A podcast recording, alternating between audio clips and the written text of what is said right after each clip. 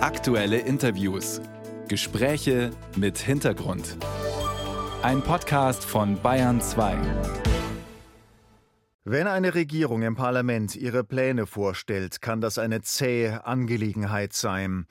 In Großbritannien strahlt noch auf die schnödesten Politikvorhaben royaler Glanz ab. Denn bei den Briten trägt die jeweilige Königin oder der jeweilige König das Programm vor.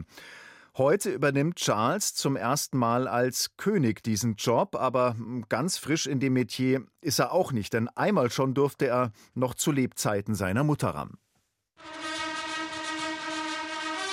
Der König tritt im Hermelinmantel auf, die Imperial State Krone wird extra herbeigeschafft, ebenso die Thronstühle, auf denen der Monarch und die Königin Platz nehmen.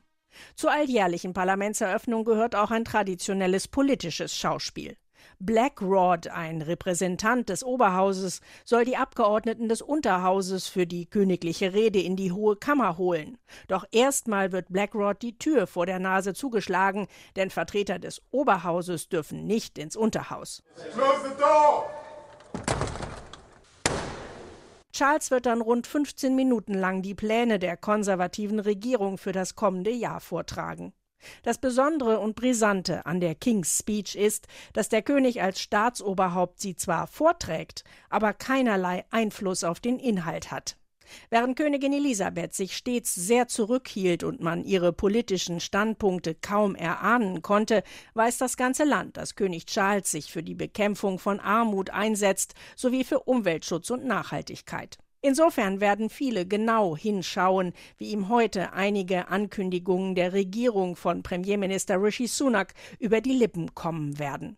Seines von der Innenministerin erwähnte harte Maßnahmen gegen Obdachlose, zum Beispiel das Verteilen von Zelten, zu verbieten, oder die vermutete Strategie, in der Nordsee in großem Stil weitere Öl- und Gasvorkommen zu erschließen. Die King's Speech heute also in Westminster. Dazu ist Professor Monika Wienfort bei uns in Bayern 2, Historikerin an der Universität Potsdam und Adelsexpertin. Guten Morgen. Ja, guten Morgen, Herr Seiler. Frau Professor Wienfort, Charles III. ist ja durchaus ein politischer Mensch, aber bei dieser King's Speech, da darf er nicht den kleinsten eigenen Akzent setzen, oder? Nein, bei der King's Speech kann er das nicht. Er muss das vortragen, was ihm die Regierung aufgeschrieben hat. Mit anderen Worten, er verliest ein Regierungsprogramm. Meine Regierung, das erkennt man eben auch am Stil, er spricht immer von meiner Regierung und sagt dann, wir wollen Sparmaßnahmen ergreifen und so weiter. Kein eigener Akzent. Und wenn er nun die größten moralischen Vorbehalte gegenüber dem Regierungsprogramm hätte oder Teilen des Regierungsprogramms, müsste er dann trotzdem die Rede halten? Also ist es eine Zwickmühle, aus der er nicht herauskommt? Ich glaube, in Großbritannien würde man das nicht als Zwickmühle verstehen. Verfassungsgemäß ist der Monarch zu politischer Neutralität verpflichtet. Das heißt, wenn die Regierung die über eine Mehrheit im Parlament verfügt, ihm etwas aufschreibt, dann ist er verpflichtet, als Monarch das vorzutragen. Ich glaube nicht, dass es da moralische Zweifel geben kann. Welchen Stellenwert hat denn allgemein diese King's Speech heutzutage in Großbritannien?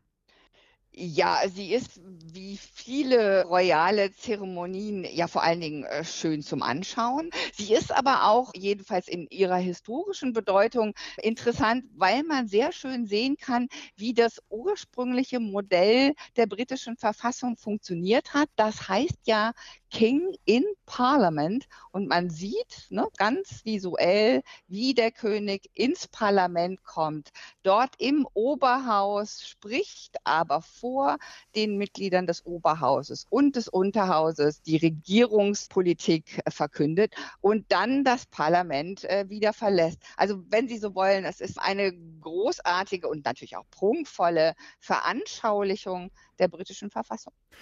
Jetzt haben Sie gerade schon gesagt, der König in Großbritannien hat keinen direkten politischen Einfluss, darf ihn auch nicht haben. Charles war aber nun als Thronfolger überaus meinungsfreudig. Wie hat er denn bisher seine Rolle als König interpretiert in diesen Monaten? Ja, er hat äh, bei der Krönung gelobt, sich an die Verfassung zu halten, also politischen Einfluss nicht auszuüben, wobei Einfluss ja ein kompliziertes Wort ist. Also er verpflichtet sich zu politischer Neutralität.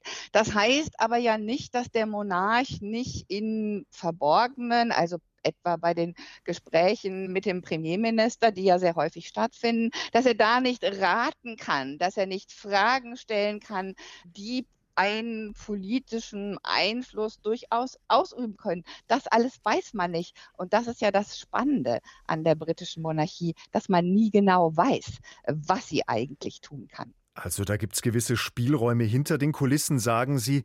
Wann hatte denn die Krone zuletzt nach außen hin sichtbaren, nennenswerten Einfluss auf die britische Politik?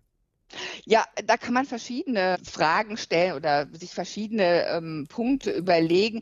Also für mich, die sich hauptsächlich mit der Neuzeit beschäftigt, ich würde sagen, ein wichtiger Wendepunkt war in den 1830er Jahren. Da hat zum letzten Mal ein König einen Premierminister ernannt, der nicht über eine Parlamentsmehrheit verfügte. Seitdem war immer klar, der Monarch hat keine Wahl, sondern er muss denjenigen, der die Parlamentswahl gewonnen hat, mit der Regierungsbildung beauftragen. Also von da an ist ganz klar, das Parlament, das Unterhaus ist die Instanz, die in diesem Verfassungsgefüge den Ausschlag gibt. Zum Job eines Königs gehören auch viele Auslandsreisen. Jetzt war Charles vor ein paar Tagen in Kenia. Er hat dort sein Bedauern über die Gewalttaten während der britischen Kolonialherrschaft zum Ausdruck gebracht. Aber ausdrücklich um Entschuldigung hat er auch wiederum nicht gebeten. Inwieweit sind denn solche Reisen und die Signale, die der König da setzt, mit der Regierung abgesprochen? Sie sind vollkommen mit der Regierung abgesprochen. Also auch da kann man nicht davon ausgehen, dass Charles oder der König das tut, was er selber politisch für richtig oder wichtig hält. Es ist vermutlich so, dass bei solchen Reden die Spielräume des Monarchen etwas größer sind. Wie er Bedauern ausdrückt, ist sicherlich auch in sein Ermessen gestellt. Aber dass es eben keine offizielle Entschuldigung geben kann, das sagt ihm die Regierung, weil sich daran eben möglicherweise rechtliche Ansprüche knüpfen. Ich will nur noch ergänzen, dass Kenia eine durchaus auch signifikante Wahl ist als das erste Commonwealth-Land, das Charles besucht weil Kenia ein Fall ist, in dem tatsächlich die Loslösung von den Kolonien sehr äh, gewaltsam stattgefunden hat. Das widerspricht so ein bisschen dem Bild, das in Großbritannien immer noch vorherrscht, dass man das doch eigentlich sehr gewaltarm hinbekommen hat in den 1950er und 60er Jahren. Also signifikante Wahl, aber auch da wird man davon ausgehen, dass die Regierung diese Wahl erstes Ziel des Königs mitbestimmt.